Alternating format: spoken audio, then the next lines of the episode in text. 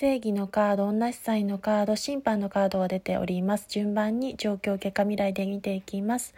大アルカナ22枚による全体運勢を読み解いていきたいと思います。今日から1週間、2週間程度で見た方のタイミングで見ていただければと思います。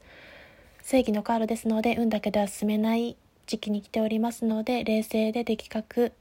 時には厳しい判断のバランス感覚が必要になってくる状況に立っております。そしてそれが叶うことによって起こる結果のところに同じ際ですので、精神誠意ひたむきに真摯に物事や人に向き合った結果自立自活が叶いそれによる歩みを進めて前進していける時ですし依存や執着心が自然と